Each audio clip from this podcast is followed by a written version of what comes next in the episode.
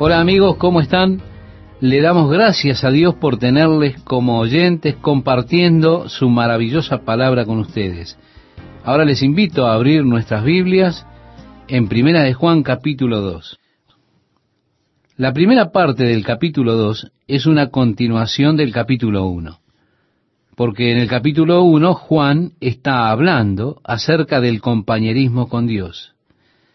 Y nosotros sabemos que lo que rompe el compañerismo con Dios es el pecado. Así que Juan está diciendo, si decimos que no tenemos pecado, nos engañamos a nosotros mismos y la verdad no está en nosotros. Si confesamos nuestros pecados, Él es fiel y justo para perdonar nuestros pecados y limpiarnos de toda maldad. Si decimos que no hemos pecado, le hacemos a Él mentiroso y su palabra no está en nosotros. Así que Juan abre el capítulo 2 con esta palabra griega, teknion, que es una palabra que significa niños pequeños, pero dicho en una forma muy tierna, de manera amorosa. Nosotros no tenemos un equivalente exacto en español, pero significa mi pequeño y tierno niño o mi pequeño hermoso niño. Es como si un abuelo le dijera a su pequeña nieta, oh mi pequeña y dulce niña, o mi pequeña hermosa niña. Y a esta altura Juan es, por supuesto, un hombre viejo. Y en lugar de convertirse en un viejo gruñón, como algunos lo hacen, aún tiene esa belleza, ese amor. Así comienza este capítulo 2. Hijitos míos, mi niño especial, estas cosas os escribo. Y por supuesto, usted puede sentir toda la ternura en Juan. Estas cosas os escribo para que no pequéis. Podemos decir que este es el ideal.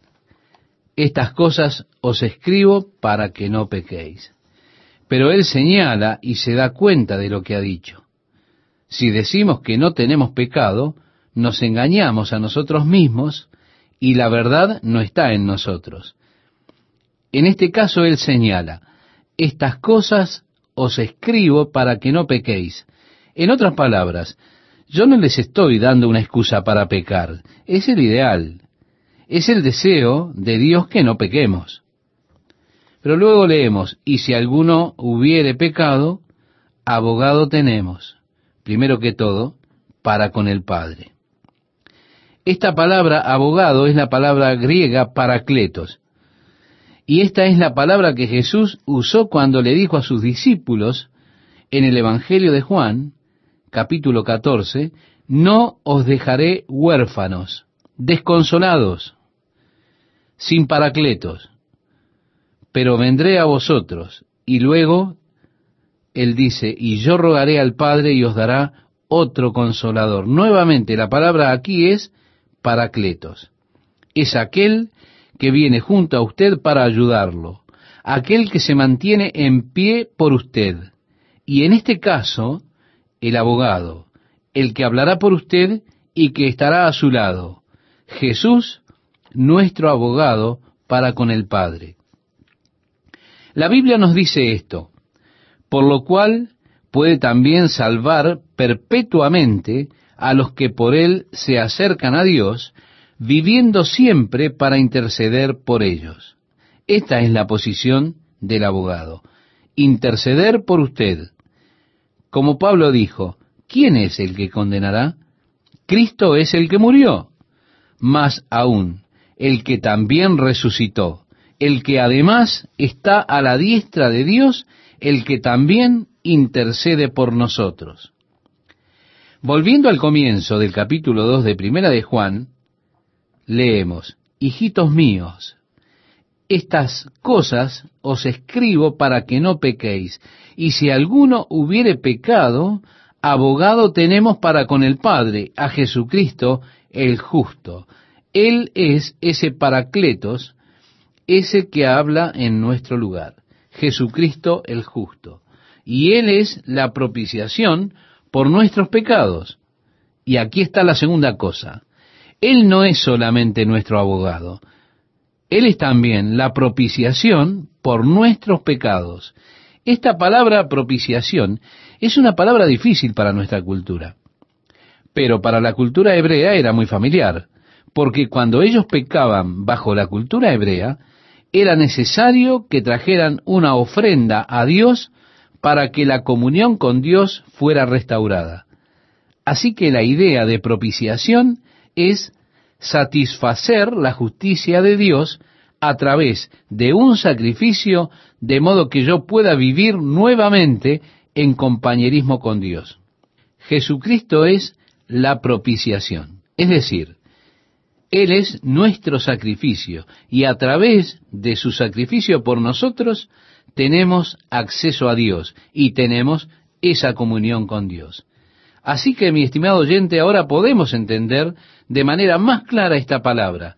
Él es la propiciación por nuestros pecados. Luego Juan continúa diciendo, y no solamente por los nuestros, sino también por los de todo el mundo. Ahora bien, en la interpretación extrema de la teología de Calvino, encontramos lo que ellos llaman expiación limitada. Y la expiación limitada declara que Jesús no murió por todo el mundo, que la expiación es limitada y que Él murió solo por aquellos que creen. Es un tipo de argumento teológico, así que no pierda su tiempo con esto. Aquí Juan dice que Él murió por los pecados del mundo entero. Yo me quedo con las palabras de Juan. Juan, a través de esta carta, nos propone una clase de test o prueba como en la revista Selecciones, recuerda, que trae cuestionarios para descubrir cuán amigable es usted. Si usted estuviera en una situación determinada y sucediera esto, usted haría. Y luego el autoanálisis. Pues a continuación Juan expresa, y en esto sabemos que nosotros le conocemos. ¿Cómo puedo saber que lo conozco a él? He aquí las pruebas del andar cristiano. En esto sabemos que nosotros le conocemos, si guardamos sus mandamientos.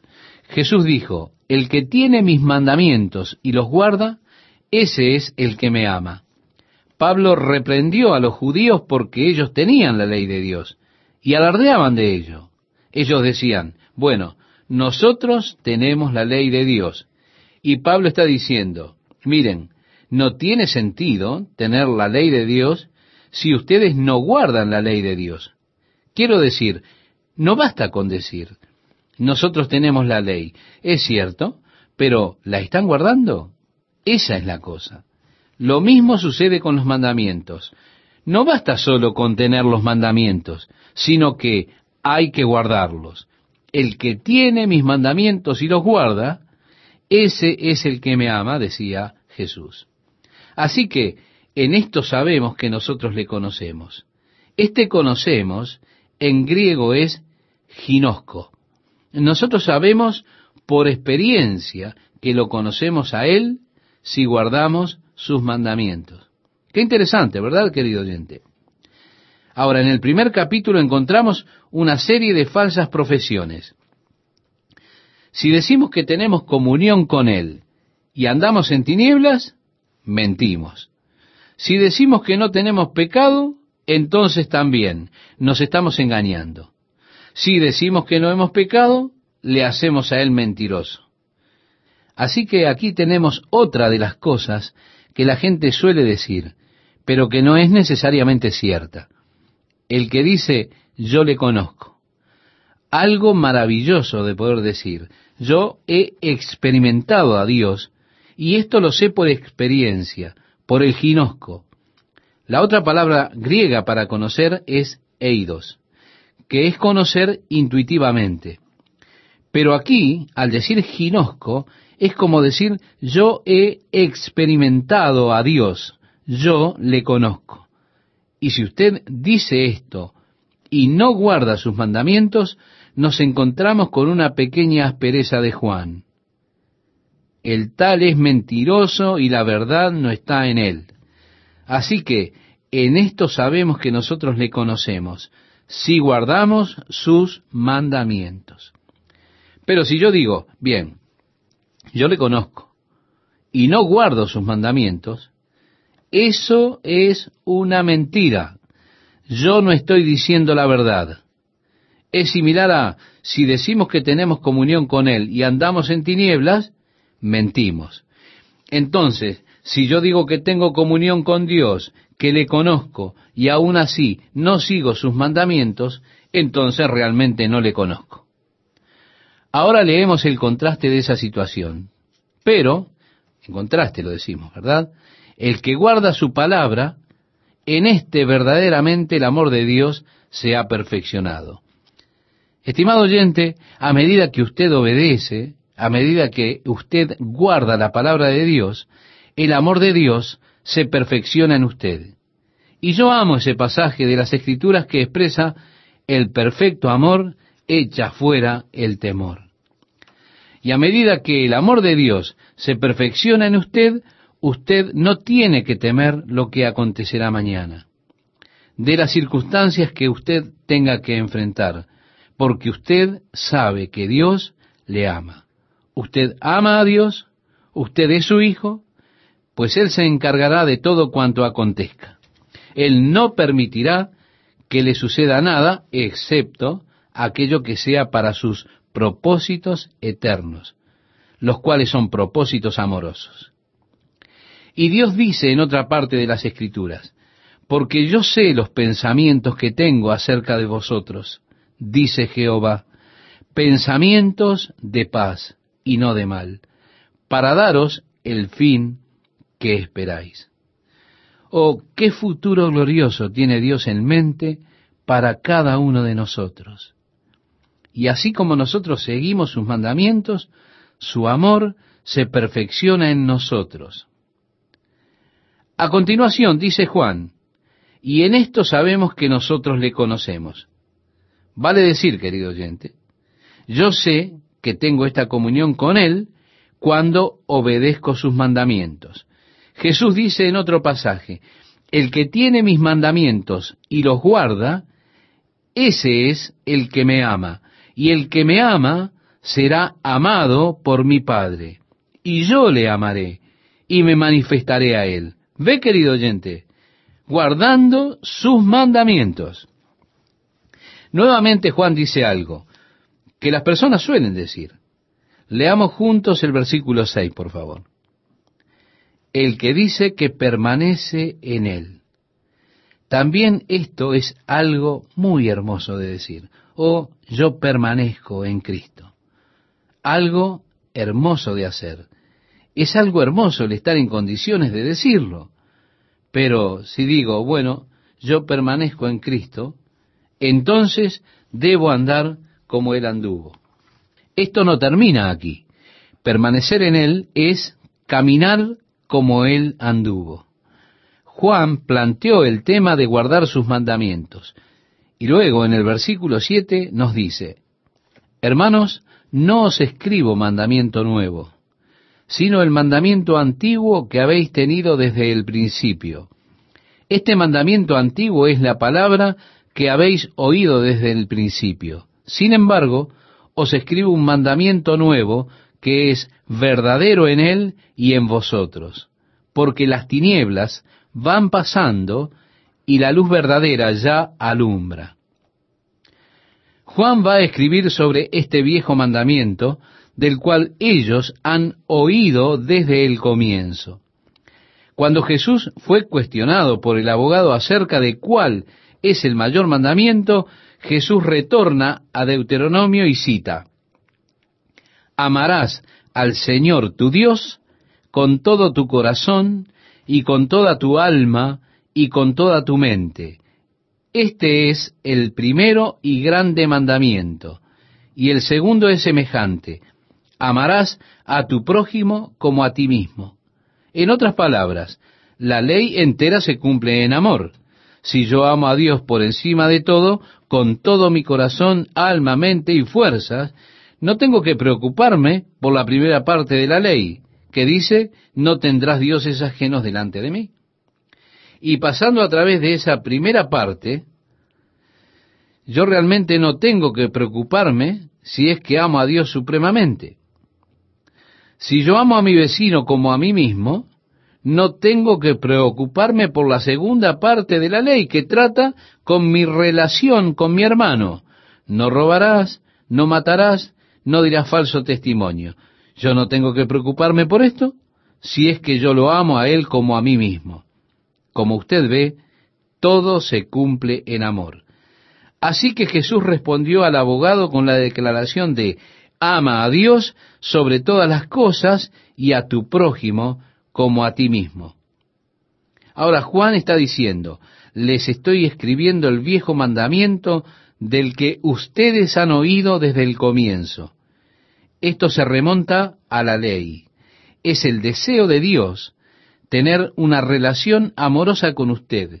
Dios le ama y Él quiere su amor. Pero también es el deseo de Dios que usted ame a los demás. Por eso Jesús le dijo a sus discípulos en el capítulo 13 de Juan, un mandamiento nuevo os doy, que os améis unos a otros.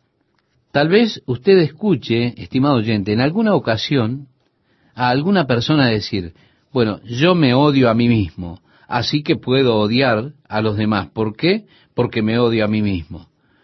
Porque la Biblia dice, ama a tu prójimo como a ti mismo.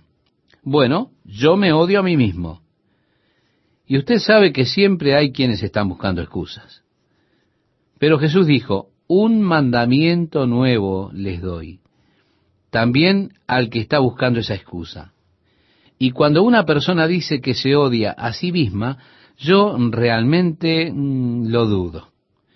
Que una persona se mire en el espejo y diga, oh, yo soy tan feo, me odio a mí mismo. No, si usted se mira y piensa que es feo, usted seguramente dirá, me alegro de ser tan feo porque me odio a mí mismo. Pues las escrituras dicen, porque nadie aborreció jamás a su propia carne.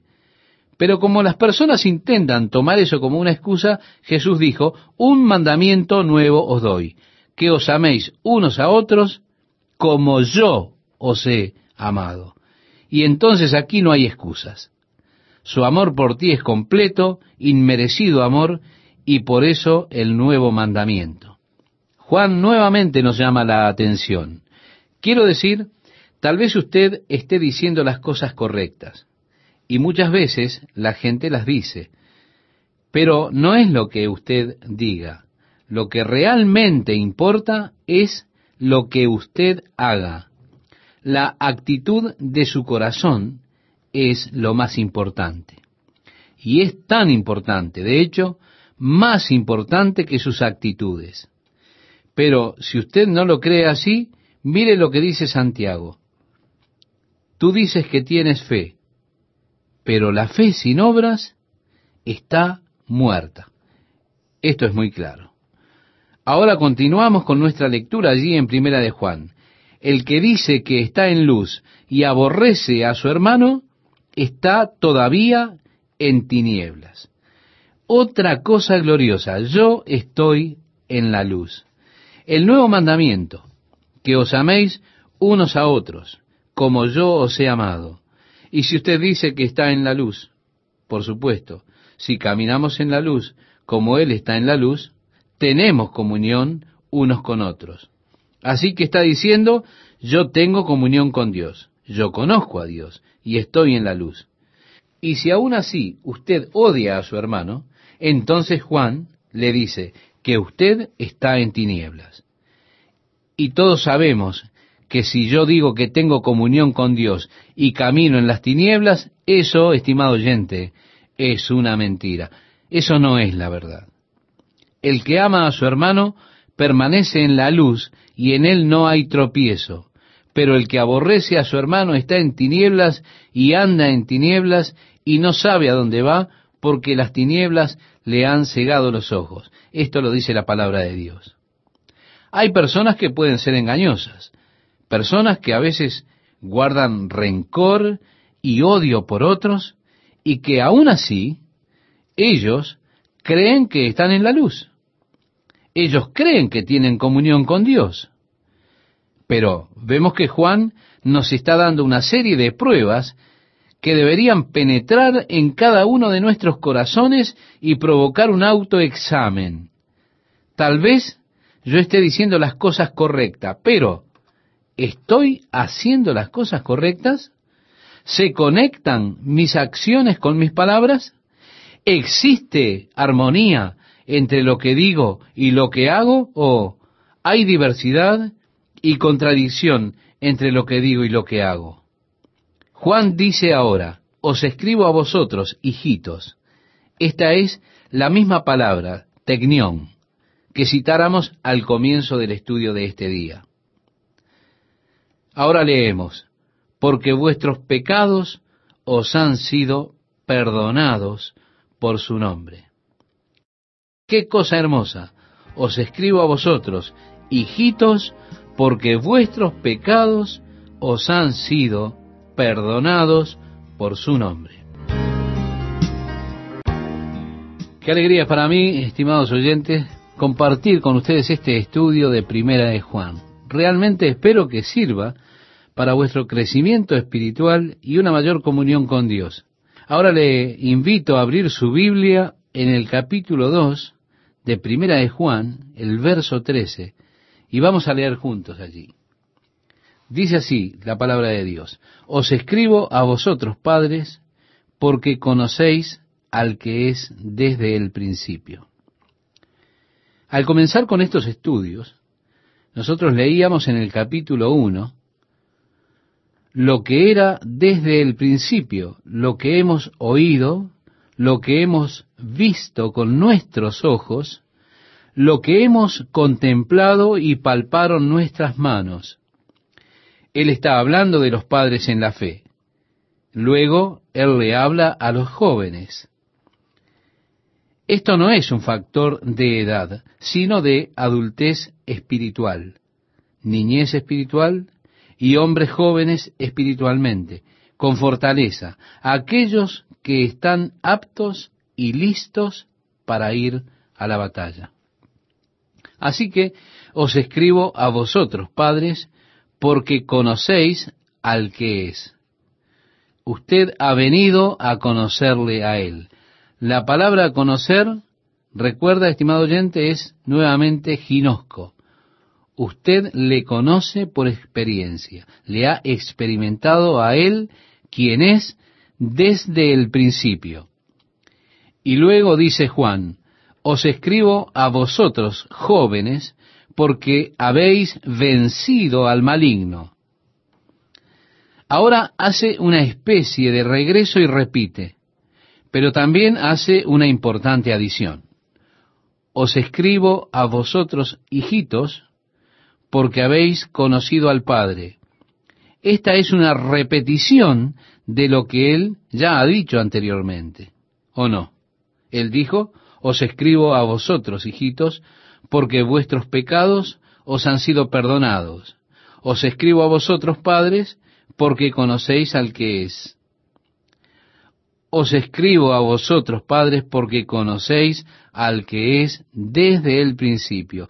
Esto enfatiza lo mismo, pero después agrega, os he escrito a vosotros, jóvenes, porque sois fuertes y la palabra de Dios permanece en vosotros y habéis vencido al maligno. Estamos en una batalla, y esta batalla es espiritual. El objeto de la batalla es el control de su mente, y por lo tanto, el control de su vida. Dios quiere el control de su vida. Satanás también quiere el control de su vida. Y Satanás está buscando traerle por la fuerza en sujeción a él. Satanás usa la fuerza, él usa el engaño, él usa la astucia. La Biblia dice que nosotros no ignoramos sus maquinaciones o sus supercherías, y habla de las supercherías del diablo.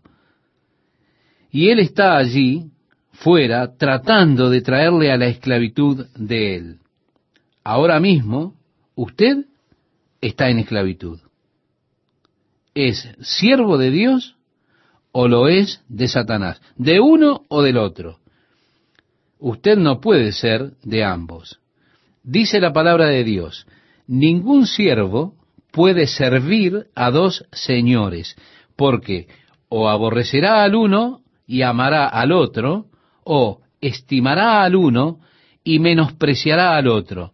No podéis servir a Dios y a las riquezas.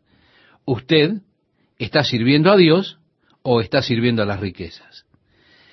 Y Satanás está haciendo su mejor esfuerzo para mantenerle a usted en esclavitud. Él usa el mundo, la carne, para traerle a la servidumbre de él. Por eso Juan dice, os escribo a vosotros jóvenes, porque habéis vencido al maligno. Os he escrito a vosotros jóvenes, porque sois fuertes, y la palabra de Dios permanece en vosotros, y habéis vencido al maligno. En otras palabras, Juan nos da el secreto de su victoria. Es porque son fuertes, pero lo son debido a la palabra de Dios que habita en ellos. La palabra de Dios en su corazón es la mayor defensa que usted, querido oyente, tiene contra el pecado. Ahora leemos en el Salmo 119, verso 11. En mi corazón he guardado tus dichos para no pecar contra ti.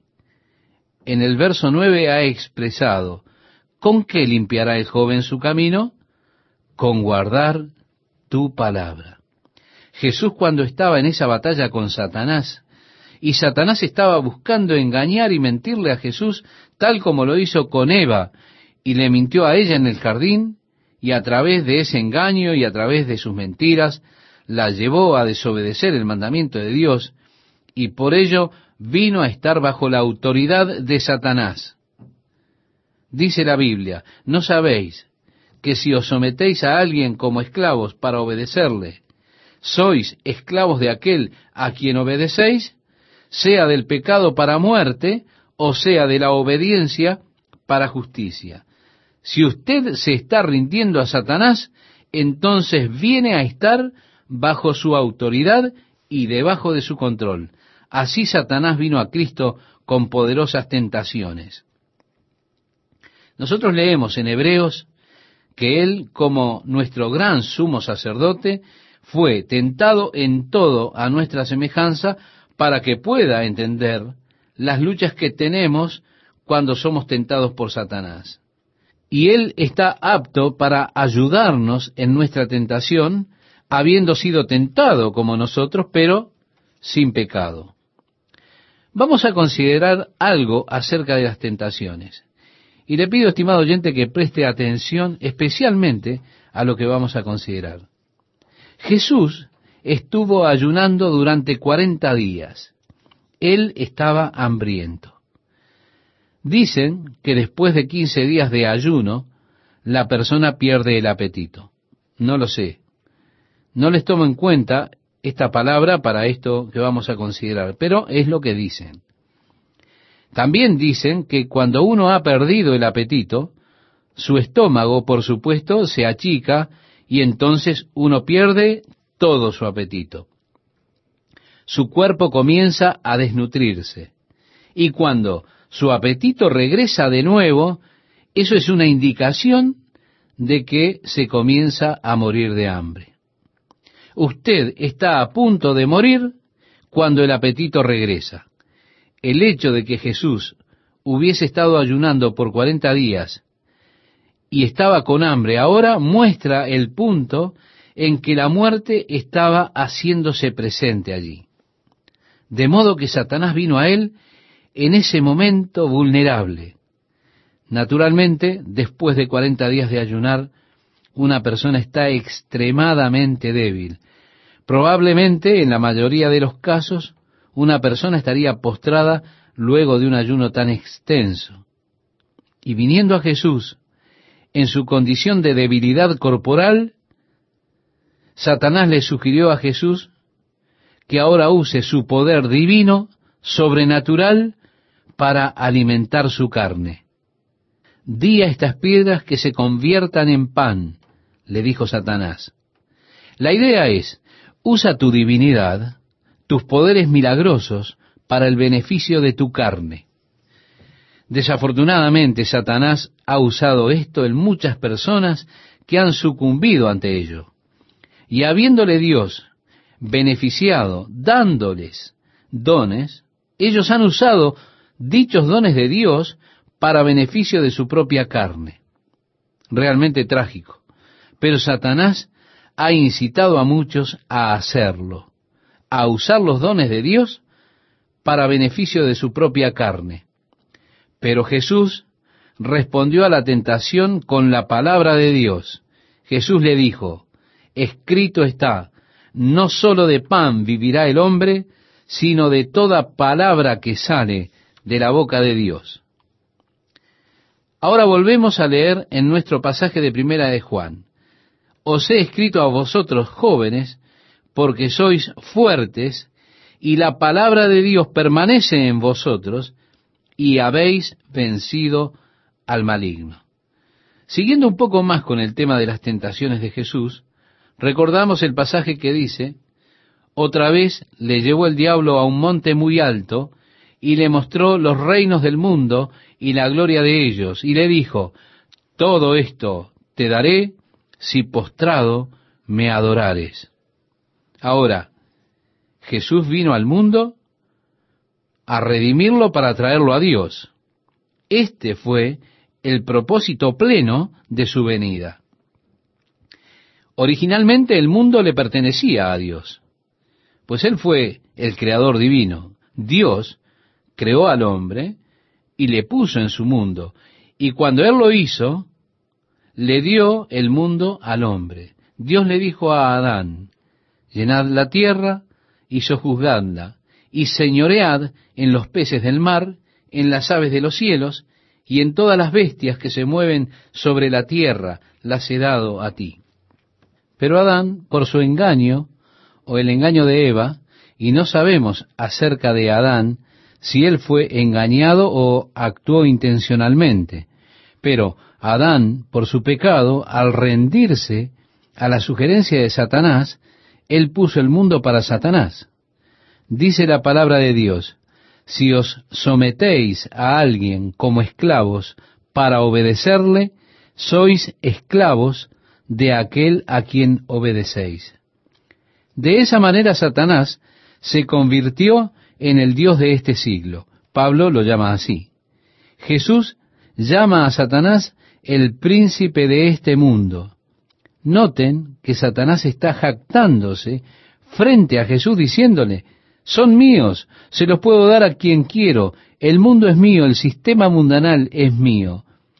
Pablo dice que nuestra pelea no es contra sangre o carne, sino contra principados, contra potestades, contra los gobernadores de las tinieblas de este siglo, contra huestes espirituales de maldad en las regiones celestes.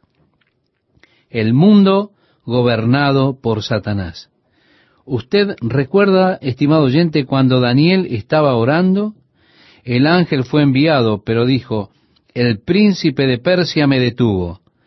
Esto quiere decir que los ángeles que estuvieron sobre el área de Persia le mantuvieron cautivo hasta que Miguel vino. Hubo una batalla que fue espiritual, que se continúa. Hay una batalla. Usted está en medio de ella. Y esta batalla es por el control de su mente. Dios quiere el control. Satanás también lo quiere. Ahora bien, sabiendo que Jesús vino a redimir el mundo para que nuevamente fuese del Padre, él sabía que el precio de la redención era la muerte. Él conoce las profecías tanto como tú.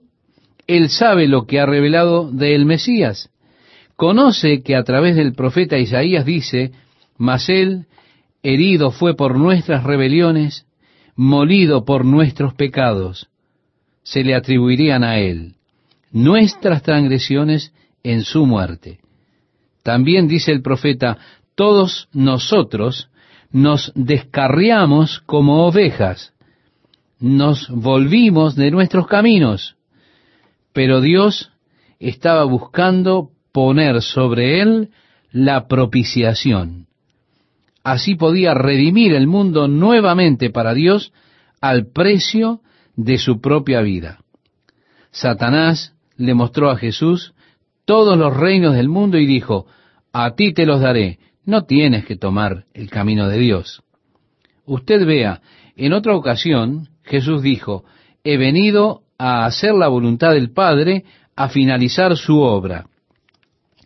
Cuando estaba en el jardín, enfrentando la cruz, Jesús dijo, Padre, si es posible, pasa de mí esta copa, pero no sea hecha mi voluntad, sino la tuya.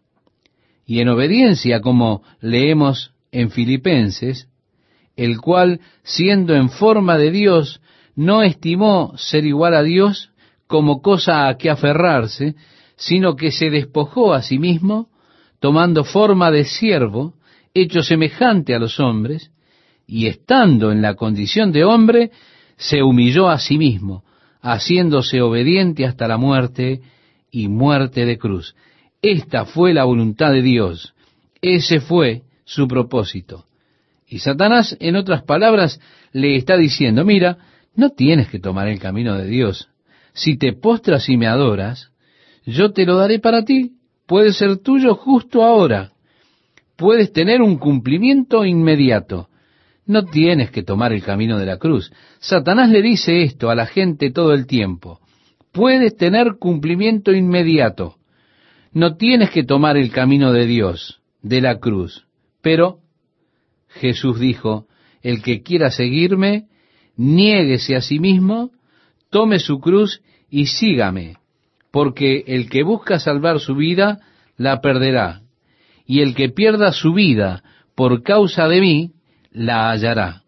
¿Y qué ganará el hombre si granjeare todo el mundo y perdiere su alma? ¿O qué dará el hombre a cambio de su alma? Así que el camino que tenemos al seguir a Cristo establece la negación de uno mismo y el tomar la cruz. Pero el diablo viene y dice, no, Tú no tienes que negarte a ti mismo, no tienes que esperar al cielo, no tienes que anhelar el futuro para que el gozo y las bendiciones y para que la paz y todo lo que Dios ha prometido sea tuyo. Lo puedes tener ahora. Puedes tener toda la excitación, todos los placeres, toda la emoción ahora mismo. Solo inclínate y adórame. Sigue mi camino. El mundo es mío. Puedo darte todas las glorias del mundo puedo darte toda la emoción del mundo, la excitación que hay en él. Entonces Satanás estaba intentando engañar a Jesús porque él sabía que si Jesús se inclinaba y le adoraba, eso era un acto de sumisión, y Jesús hubiese estado bajo el control de Satanás, tal como Adán y Eva vinieron a estar bajo el control del diablo y obedecieron la sugerencia de Satanás alejándose de los mandamientos de Jehová. De la misma manera, y esto me lo puedo imaginar, Jesucristo fue objeto de una tentación muy poderosa. Después de todo, Él vino a redimir al mundo, y después de todo, Él no quería la cruz por la cruz misma como un acto de masoquismo, sino, como dice en Hebreos 12, verso 2, a quien por el gozo que le fue propuesto, soportó la cruz despreciando el oprobio. En otras palabras, Satanás le estaba diciendo, mira, puedes escapar de la cruz, no tienes que negarte a ti mismo, no tienes que negar tu carne, lo puedes tener ahora. Pero Jesús dijo, escrito está, al Señor tu Dios adorarás y a Él solo servirás.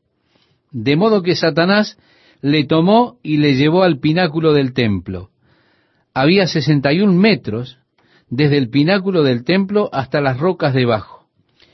Y demostrando Satanás su conocimiento de las escrituras, le dijo a Jesús, escrito está, a sus ángeles mandará acerca de ti, en sus manos te sostendrán para que no tropieces con tu pie en piedra. Es decir, ¿por qué no te tiras desde el pináculo y dejas que los ángeles te sostengan? Imagina lo que será con una multitud allá abajo cuando te vean saltar y aterrizar allá abajo sin ningún rasguño. Inmediatamente ellos reconocerán y pensarán que tú eres Superman. Piensa en la excitación y toda la atención que puedes atraer a ti mismo. Jesús dijo, escrito está, no tentarás al Señor tu Dios. Ahora Cristo mostró la importancia de no tomar las escrituras fuera de su contexto. Satanás le estaba diciendo, pon a Dios a prueba, pon la palabra de Dios a prueba, ponte a ti mismo en riesgo para ver si Dios viene aquí. Y hay muchas personas que hacen eso. Estos encantadores de serpientes, que entran en un frenesí espiritual y comienzan a pasar serpientes de cascabel en medio de ellos, o toman veneno, o lo que sea para poner las escrituras a prueba. Son unos necios, porque Cristo dijo, escrito está, no tentarás al Señor tu Dios. Este es el equilibrio interno de las escrituras, y Jesús usó este equilibrio. Pero en todo caso, venció por la palabra de Dios. Por ello, mi amigo oyente, Juan escribe en el pasaje que estamos estudiando, os he escrito a vosotros, jóvenes, porque sois fuertes y la palabra de Dios permanece en vosotros. Oh, cómo necesitamos alimentarnos diariamente de la palabra de Dios para tener fuerza espiritual. Ahora Juan define lo que las escrituras hablan cuando dicen acerca del mundo. No améis al mundo ni las cosas que están en el mundo. Si alguno ama al mundo, el amor del Padre no está en él. Él no está hablando del Parque Nacional de Yosemite en los Estados Unidos. Tampoco está hablando de la hermosura de la tierra, la creación de Dios. Está hablando del sistema mundano. Está hablando de Hollywood y de lo que sale de Hollywood. Está hablando del mundo que está bajo el control de Satanás.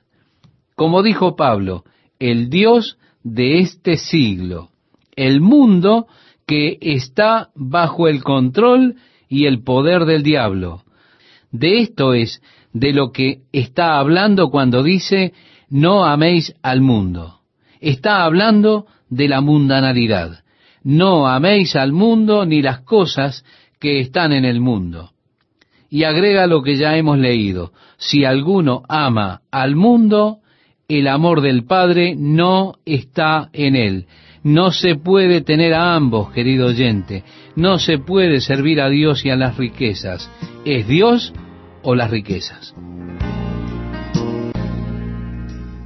Mientras nos disponemos a encontrar el pasaje de este día, les saludo en el amor del Señor y ruego a Dios que podamos seguir creciendo juntos en el conocimiento y en la comunión con Él.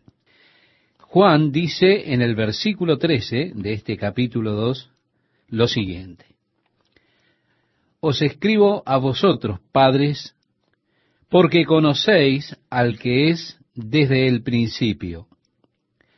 Os escribo a vosotros, jóvenes, porque habéis vencido al maligno.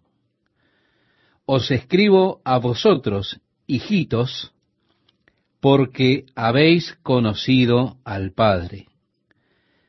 Os he escrito a vosotros, padres, porque habéis conocido al que es desde el principio. Os he escrito a vosotros, jóvenes, porque sois fuertes, y la palabra de Dios permanece en vosotros, y habéis vencido al maligno. Cuando Juan habla acerca de vencer al maligno, hay una presunción correcta acerca de que estamos en una batalla. El vencedor es uno que ha ganado la victoria a través de la batalla. Como cristianos estamos en una lucha.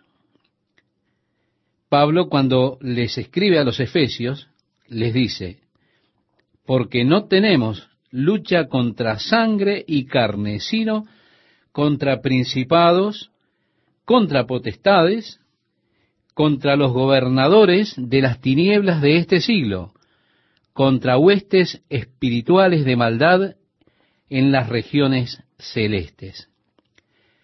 Principados y potestades son nombres para los rangos espirituales, las clasificaciones de los seres espirituales y aquellos que están en el lado oscuro. Y nosotros estamos peleando contra estos poderes de las tinieblas, contra estas fuerzas espirituales. Por lo tanto, Pablo les escribió a los corintios diciéndoles, porque las armas de nuestra milicia no son carnales, sino poderosas en Dios para la destrucción de fortalezas. Cuando él estaba escribiéndole a los Gálatas, les dijo, porque el deseo de la carne es contra el espíritu, y el del espíritu es contra la carne.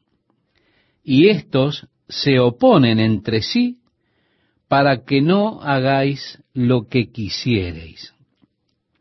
En otro pasaje de la palabra de Dios, Pablo alentó a Timoteo diciéndole, pelea la buena batalla de la fe. Verá, amable oyente, la batalla es sobre el dominio de nuestra mente y por lo tanto de nuestras vidas.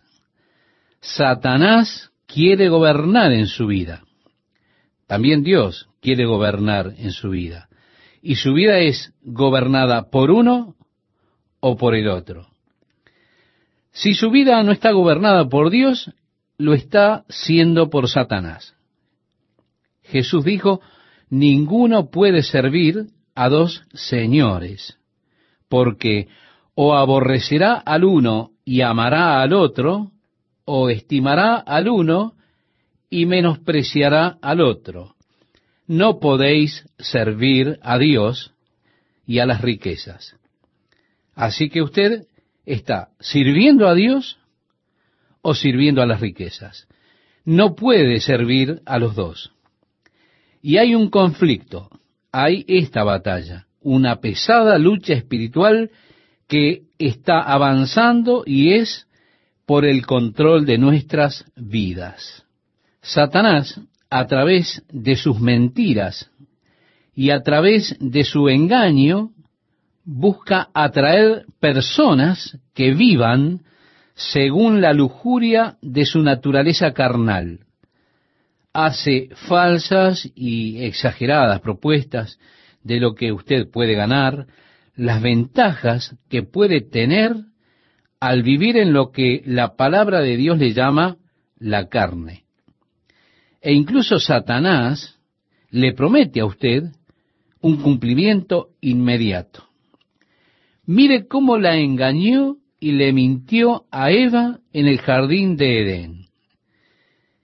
Dios dijo, no comas del árbol que está en medio del jardín. Si comes de él, ciertamente morirás. Satanás cuando vino a Eva para tentarla a comer de ese árbol, le dijo, no moriréis. Esa es la mentira de Satanás.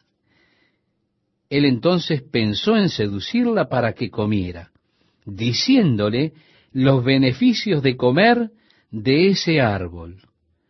Seréis como Dios, sabiendo el bien y el mal. Y era cierto que el fruto era muy deleitoso a la papila gustativa, fue muy excitante, un momento de estremecimiento, tanto que le dio a Adán y él también comió. Pero el efecto a corto plazo, ¿cuál fue? Fue la muerte. El efecto a corto plazo fue dolor, sufrimiento y angustia. Y así es que el pecado tiene en muchas ocasiones una sensación inmediata, la inmediata promesa de cumplimiento. Pero el resultado final, amado oyente, es la muerte. Bien dijo Salomón, hay camino que al hombre le parece derecho, pero su fin es camino de muerte. El Señor a través del apóstol Pablo dijo, la paga del pecado es muerte. Cuando Satanás vino a Jesús para tentarle, le mostró todos los reinos del mundo y su gloria. Y Satanás le dijo a Jesús, a ti te daré toda esta potestad y la gloria de ellos porque a mí me ha sido entregada y a quien quiero la doy.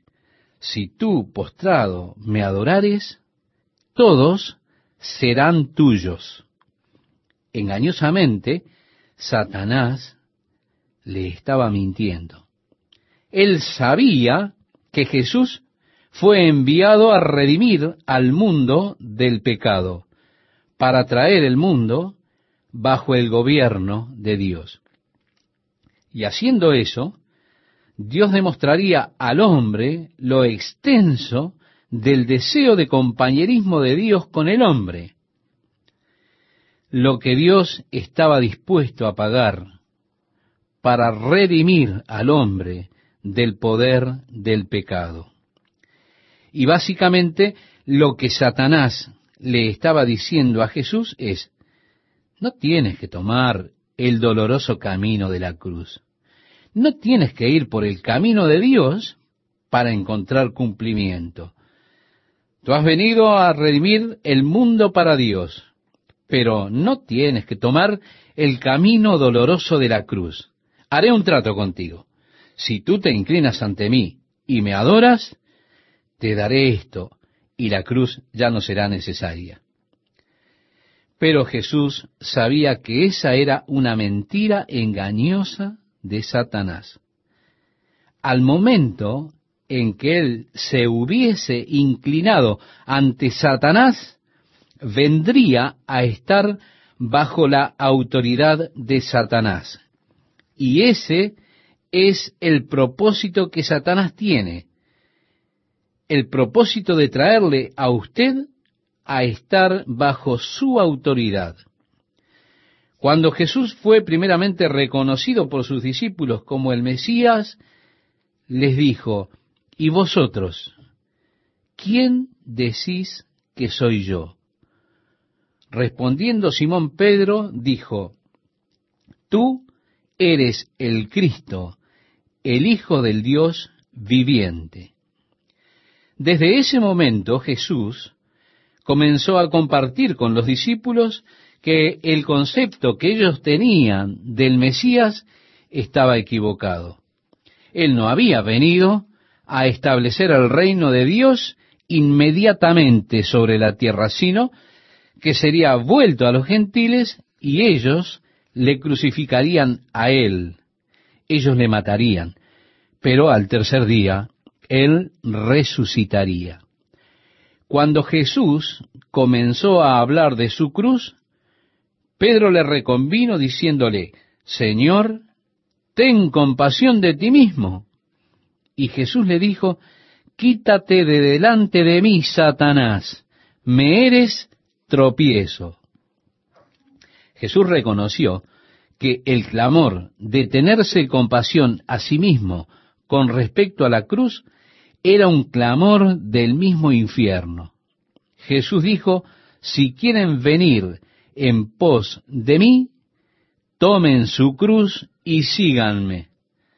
Satanás, en otras palabras, dijo, no, tú no quieres tomar el camino de la cruz, tú no quieres negarte a ti mismo, puedes tener de inmediato el cumplimiento si tú te rindes a ti mismo a los deseos de tu carne.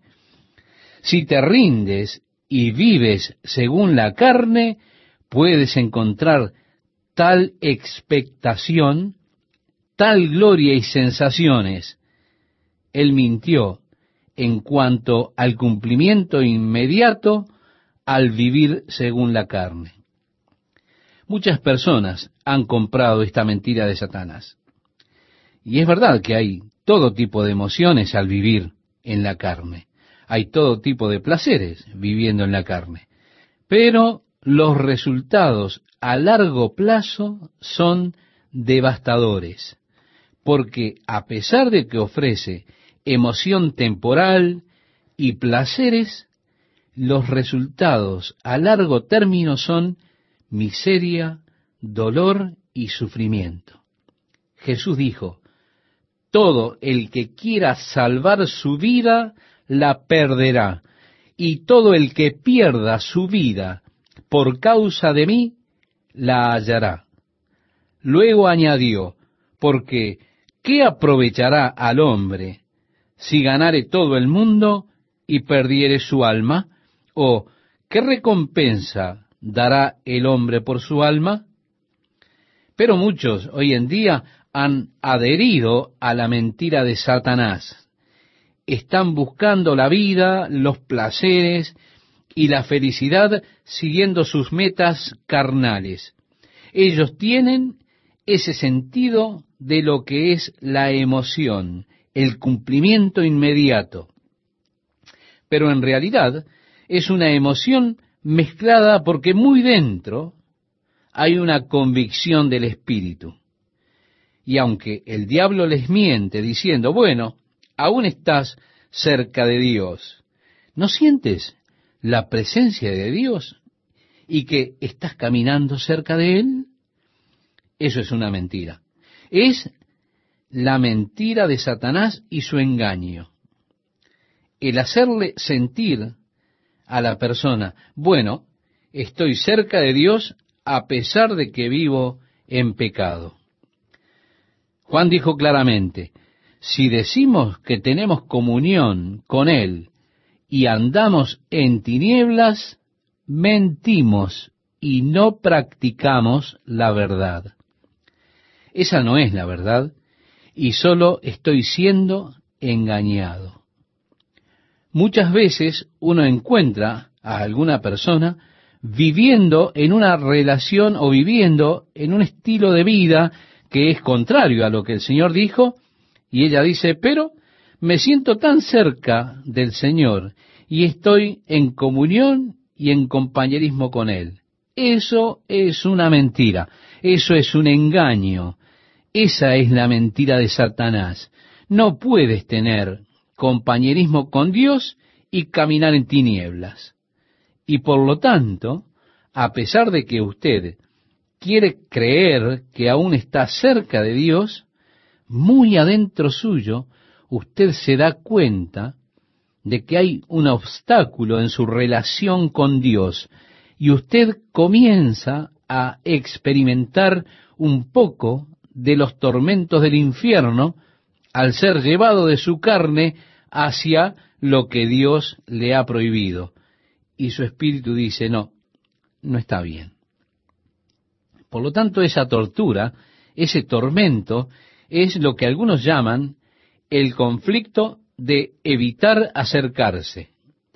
Mi espíritu quiere evitarlo y me encuentro realmente en una situación reñida y esta guerra continúa. Pablo dice, la carne contiende contra el espíritu y el espíritu contra la carne, y estos dos están en guerra. Y hay un conflicto que está aconteciendo, y hay además un tormento interno por causa de estas emociones mezcladas. Cuando Pablo les escribió a los efesios, les dijo, en los cuales anduvisteis en otro tiempo, siguiendo la corriente de este mundo, conforme al príncipe de la potestad del aire. Esto hace referencia a una experiencia única en su vida pasada. Y él dice que aún está rigiendo en los hijos de desobediencia. Pablo explica que cuando pone su concupiscencia, la concupiscencia de su carne, por encima de los mandamientos de Dios, Satanás está gobernando en su vida y usted se encuentra como un hijo de las tinieblas. Juan dice que en tal estado usted no puede tener compañerismo con Dios.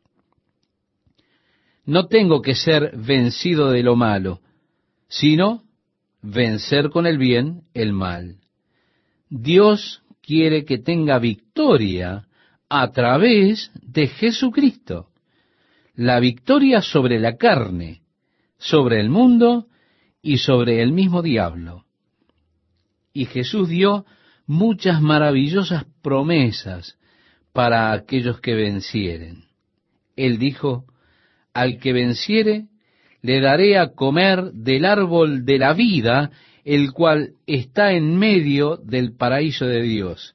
También dijo, al que venciere, daré a comer del maná escondido, y le daré una piedrecita blanca, y en la piedrecita escrito un nombre nuevo, el cual ninguno conoce sino aquel que lo recibe.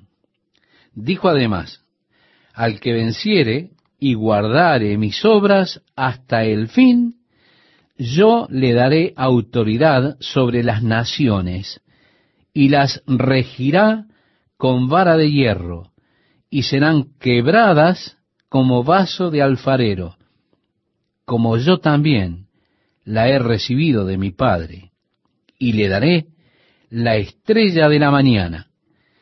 En otro pasaje de la Escritura dijo Jesús, el que venciere será vestido de vestiduras blancas, y no borraré su nombre del libro de la vida, y confesaré su nombre delante de mi Padre y delante de sus ángeles. Jesús también dijo, al que venciere, yo lo haré columna en el templo de mi Dios, y nunca más saldrá de allí.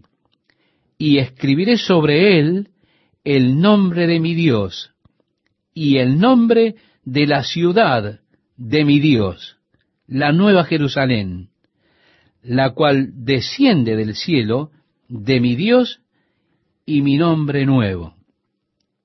Luego añadió, al que venciere, le daré que se siente conmigo en mi trono, así como yo he vencido, y me he sentado con mi Padre en su trono. Finalmente Jesús dijo, el que venciere heredará todas las cosas, y yo seré su Dios, y él será mi hijo. Pero note usted, querido oyente, todas estas promesas para el vencedor son futuras, están pospuestas para el tiempo que viene, además son eternas.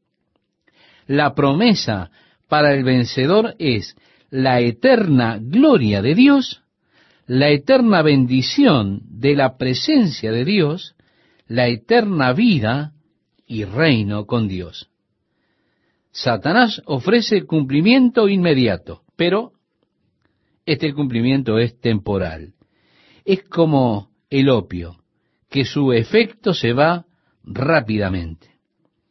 Pero Jesús promete el gozo y las bendiciones eternas de su reino. Por lo tanto, un hombre que se posiciona en medio de la batalla debe determinar, yo quiero un inmediato y temporal emocionalismo y gozo, o quiero las eternas bendiciones de Dios sobre mi vida, las cuales podrán traer inmediato sufrimiento, porque debo negarme a mí mismo, y a mis deseos carnales. Debo tomar mi cruz y seguir a Cristo. Note que Satanás dice, no, no, no, no tienes que negarte a ti mismo.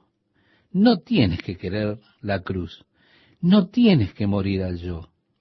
Puedes vivir para el yo. Puedes tener placer inmediato. Pero eso es una mentira. Es un engaño, querido oyente porque en el futuro habrá miseria y tormento. ¿Cuál es el secreto de la victoria, de la vida victoriosa? Juan dijo, os he escrito a vosotros, jóvenes, porque sois fuertes, y la palabra de Dios permanece en vosotros, y habéis vencido al maligno. el secreto de la victoria de ellos fue su fuerza que proviene de la palabra de Dios habitando en ellos. Nuevamente estoy junto a ustedes, amables oyentes, para continuar con el estudio de la palabra de Dios. Espero que ya tenga a mano el pasaje elegido para esta ocasión. Como venimos considerando en los programas anteriores, Satanás ofrece cumplimiento inmediato, pero ese cumplimiento es temporal. Es como el opio cuyos efectos se pasan rápidamente. Jesús, en cambio, promete los eternos gozo y bendiciones de su reino. Por tanto, un hombre se para en medio de la lucha y debe determinar, ¿quiero gozo y emoción inmediatos y temporales? ¿O quiero las bendiciones eternas de Dios sobre mi vida, que aquí me podrán traer sufrimiento inmediato, porque tengo que negarme a mí mismo y a mis deseos carnales. Debo tomar mi cruz y seguir a Jesús. Satanás dice, no, no tienes que negarte a ti mismo. Tú no quieres la cruz, no tienes que morir al yo. Puedes vivir para Él. Puedes tener placer inmediato. Usted, querido oyente, tiene que saber que esto es una mentira. Es un engaño, porque en el futuro todo esto será miseria y tormento. ¿Cuál es el secreto de la victoria, de la vida victoriosa? Juan dijo, os he escrito a vosotros, jóvenes, porque sois fuertes y la palabra de Dios permanece en vosotros y habéis vencido al maligno. El secreto de su victoria fue su fuerza que venía de la palabra de Dios habitando en ellos. David dijo, en mi corazón he guardado tus dichos para no pecar contra ti. Es importante notar que Jesús venció las tentaciones de Satanás con la palabra de Dios. Y él respondió a cada tentación con la palabra de Dios. Y si la palabra de Dios está en nuestro corazón, entonces nosotros, a través de la fuerza de la palabra, estaremos capacitados para responder a cada tentación que Satanás traiga sobre nuestro camino. Cuando Satanás le sugirió a Jesús que use sus poderes sobrenaturales para satisfacer los deseos de su carne, usted verá, Jesús había estado ayunando por cuarenta días. Él estaba realmente hambriento. Satanás dijo, ¿por qué no conviertes esa piedra en pan? usa los poderes sobrenaturales para saciar las necesidades de tu carne. Jesús respondió, escrito está, no sólo de pan vivirá el hombre, sino de toda palabra que sale de la boca de Dios. Cuando Satanás le tomó a él y le llevó a un monte alto y le mostró todos los reinos del mundo y su gloria, y le prometió a Jesús que si él se inclinaba, le daría el control, el gobierno sobre el mundo, Jesús le dijo, al Señor tu Dios adorarás, y a Él solo servirás. Así cuando Satanás le tomó y le llevó al pináculo del templo, ese lugar alto donde hay una caída de más de sesenta metros hacia las piedras que están debajo, y le sugirió que las escrituras decían que Dios mandaría a sus ángeles para que se encarguen de él, de modo que su pie no tropiece en piedra y para que le guarden en todos sus caminos. Ellos te sostendrán cada vez que te arrojes sobre las piedras. Así que pon la escritura a prueba, prueba a Dios, Ve si los ángeles te guardarán al arrojarte sobre aquellas rocas allí. Jesús dijo, escrito está también, no tentarás al Señor tu Dios, mostrando la importancia de comparar escritura con escritura. Muchas personas quedan sin fundamento porque solo toman una escritura. Ellas no comparan con el cuerpo entero de verdades y puede quedar verdaderamente sin base tomando una escritura fuera del contexto o no guardándolo con el resto del cuerpo de verdades. Es tan importante el que nos alimentemos diariamente de la palabra de Dios, de modo que tengamos la palabra guardada en nuestro corazón. Job dijo que estimaba la palabra de Dios más que su alimento o pan necesario. Jesús dijo que deberíamos orar, el pan nuestro de cada día, dánoslo hoy. Y pienso que él estaba hablando acerca del alimento espiritual. De verdad que no me interesa mucho la tradición de la iglesia, pero en la iglesia, en la iglesia tradicional, se ha hablado mucho de la cuaresma. Y hay una recomendación de que usted renuncie a algo para la cuaresma, alguna especie de sacrificio, tal vez ayunar, comer pescado el viernes de noche y dar algo para la cuaresma. Yo he decidido renunciar a los nabos, nunca los como, no me gustan, así que no serán ningún problema para mí. Y por lo general, alguna persona decide renunciar a algo que no va a afectarle verdaderamente mucho. Pero me gustaría hacerle una recomendación en lo que concierne a la temporada de Cuaresma.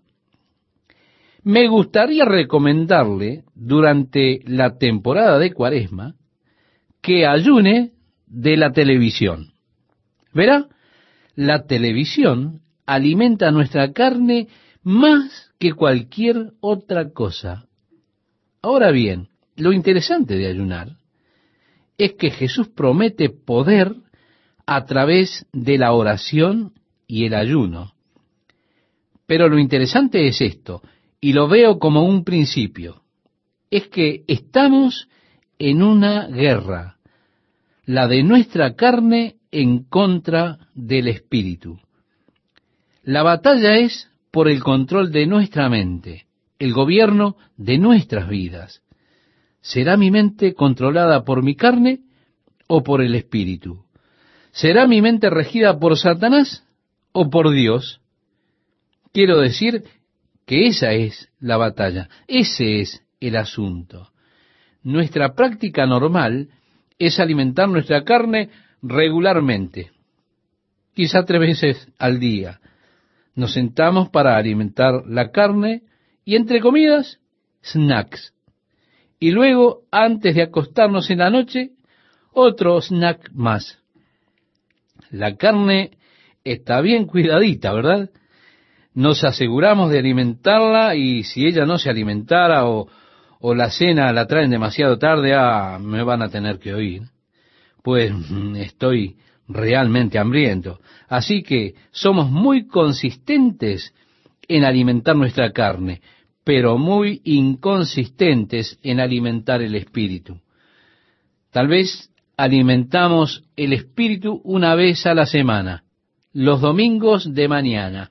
Decimos, bueno, tengo una gran comida el domingo de mañana paso una hora completa alimentando el espíritu, pero el resto de la semana el espíritu está siendo descuidado. Y tal vez la mayoría de ustedes tienen hábitos de mirar TV. En otras palabras, están esos programas que no quiere perderse. Así es que quizá usted tiene hábitos televisivos. Pero me gustaría recomendarle que tome su hábito de mirar televisión y que en lugar de encender y mirar la televisión, pase más tiempo con la palabra de Dios, en compañía de Dios y en oración. Y le garantizo que estará encontrándose a sí mismo con una fuerza de victoria espiritual mucho mayor de lo que alguna vez soñó. Piense en esto. ¿Cómo podemos esperar que el espíritu sea fuerte cuando no nos estamos alimentando regularmente? No hay misterio sobre el hecho de que las personas a menudo se encuentran en derrota espiritual, que la carne les está ganando la batalla, que me encuentro siguiendo la lujuria de mi carne, no hay misterio con ello. Eso sucede ¿por qué? Porque no han alimentado el espíritu con bases regulares. Así que me gustaría recomendarle, querido oyente, que realmente alimentemos diligentemente nuestros espíritus con la palabra de Dios. Os he escrito a vosotros jóvenes porque sois fuertes y la palabra de Dios permanece en vosotros y habéis vencido al maligno, decía Juan. Y cuán importante es que alimentemos el espíritu. El rey David dijo, Bienaventurado el varón que no anduvo en consejo de malos, ni estuvo en camino de pecadores, ni en silla de escarnecedores se ha sentado. Ahora me gustaría sugerirle que muchas veces, al mirar la televisión, usted está siguiendo el consejo de los malos. Yo no pienso que las personas más piadosas de mi país estén siempre dirigiendo el programa de televisión que usted mira. Tal vez usted quisiera discutir eso, pero creo que no llegaríamos a nada. La palabra de Dios dice, bienaventurado el varón que no anduvo en consejo de malos, ni estuvo en camino de pecadores, ni en silla de escarnecedores se ha sentado, sino que en la ley de Jehová está su delicia, y en su ley medita de día y de noche. Este es el hombre que ha de tener victoria espiritual. Este es el hombre que vencerá. Pero no solo vencemos a través de la palabra de Dios, sino que también lo hacemos mediante nuestra fe. Pero note, querido oyente, que la fe viene por el oír, el oír la palabra de Dios. En el capítulo 5 de esta carta de Juan leemos, porque todo lo que es nacido de Dios vence al mundo. Y esta es la victoria que ha vencido al mundo, nuestra fe. Y así es que mientras leemos la palabra, nuestra fe crece y encontramos que tenemos la victoria al vencer al mundo como Pablo le dice a los efesios acerca de la batalla espiritual y en cuanto a que se pongan la armadura de Dios. Tomad el escudo de la fe con que podáis apagar todos los dardos de fuego del maligno. Satanás, querido oyente, está disparándole.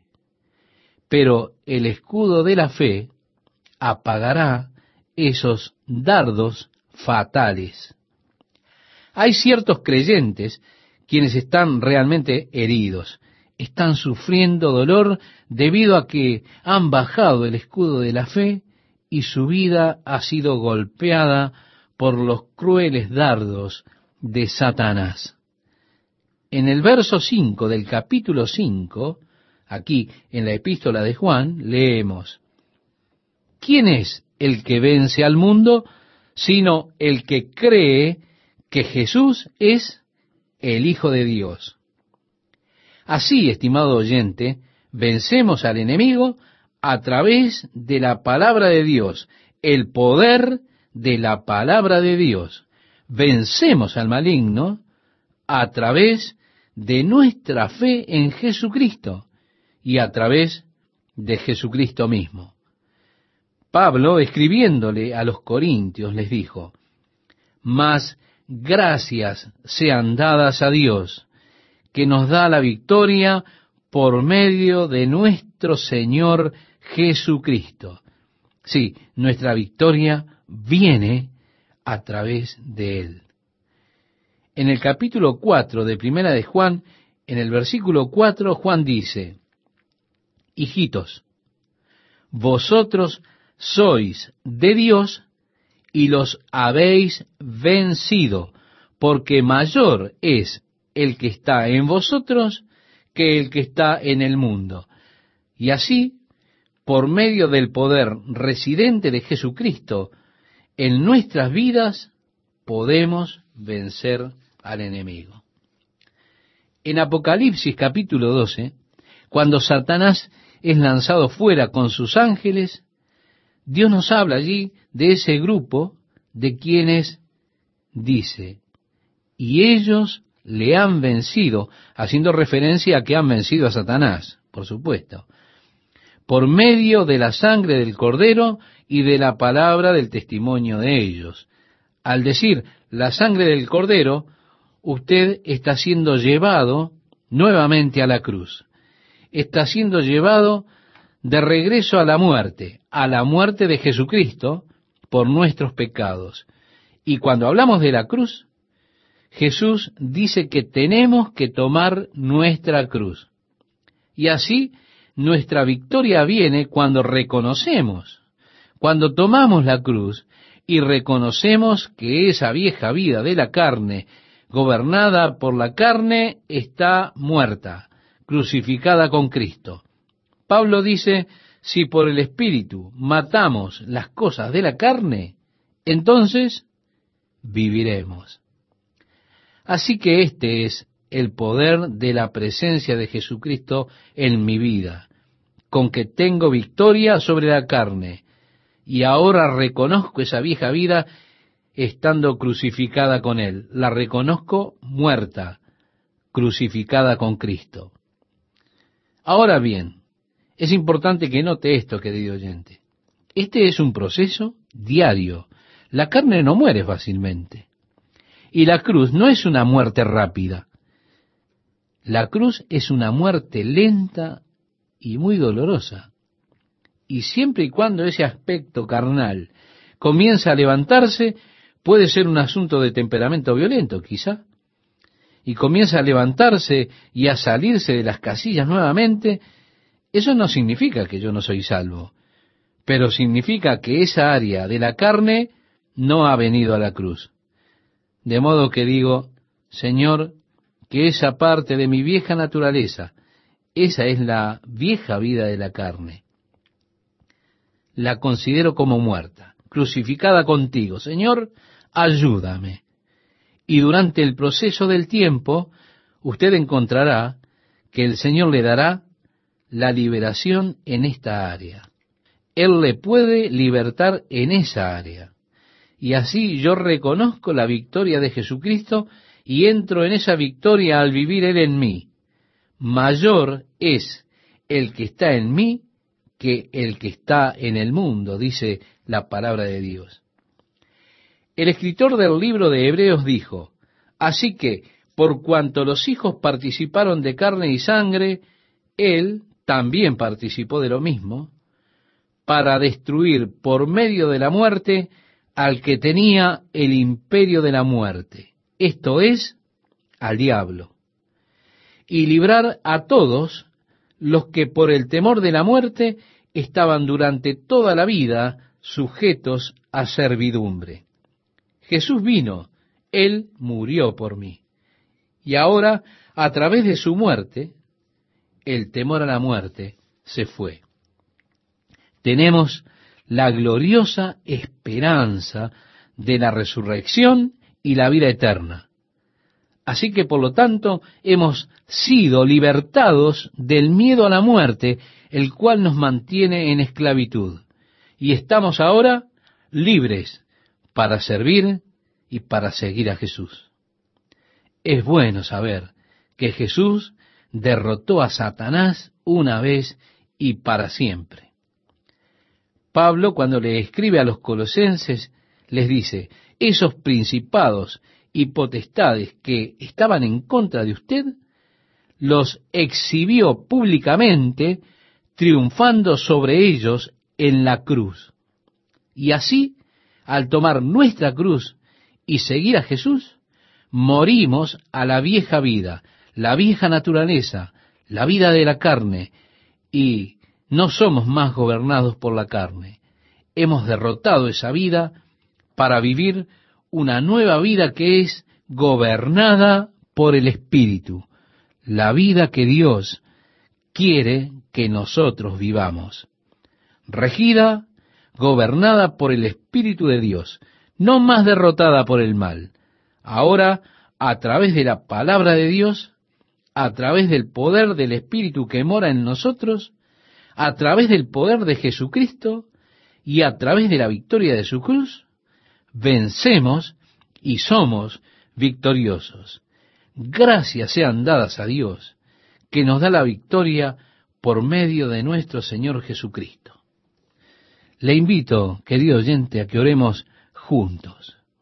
Padre, cuán glorioso es conocer la victoria sobre la carne, sobre el mundo y sobre Satanás. Y cómo te agradecemos, Señor, que podemos seguir en tus pasos el camino de victoria. Una vida, Señor, que es agradable, una vida que es gobernada por tu Espíritu. Y así, Señor, da victoria hoy a quienes están luchando en este conflicto, a aquellos que han estado experimentando derrota, derrota espiritual, a aquellos, Señor, que de algún modo han sucumbido ante los deseos de la carne y están siendo gobernados por sus deseos carnales. Señor, libéralos por medio de Jesucristo. En su nombre oramos. Amén.